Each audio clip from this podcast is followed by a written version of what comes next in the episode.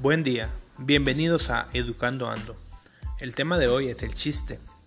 El juego de palabras es un recurso que se emplea en los chistes para que sean graciosos, ya que su intención es hacer reír.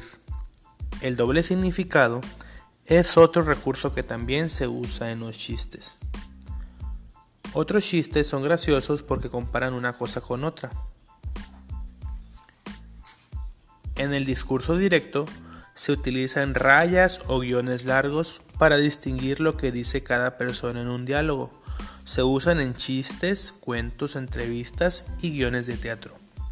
En el discurso indirecto no se usan rayas, sino frases como dijo que, le dice a, explicó que, le indicó que, le contesta que, etc.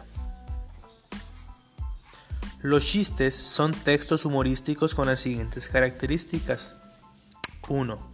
Generalmente son breves. 2. Narran historias divertidas. 3. Tratan temas diversos y cotidianos. 4. Tienen finales sorpresivos. No obstante, un mismo chiste puede causar gracia a algunas personas y a otras no. Las causas pueden ser porque no conocemos o comprendemos el tema y el significado de algunas palabras o la manera en que fueron contados. Cuando se escribe un chiste se debe considerar estos espacios. 1. El lenguaje empleado en el juego de palabras. 2. El humor. 3. La creatividad. 4. El uso adecuado de los signos de puntuación. 5. La escritura correcta de las palabras. Los signos de interrogación se usan cuando se desea preguntar algo.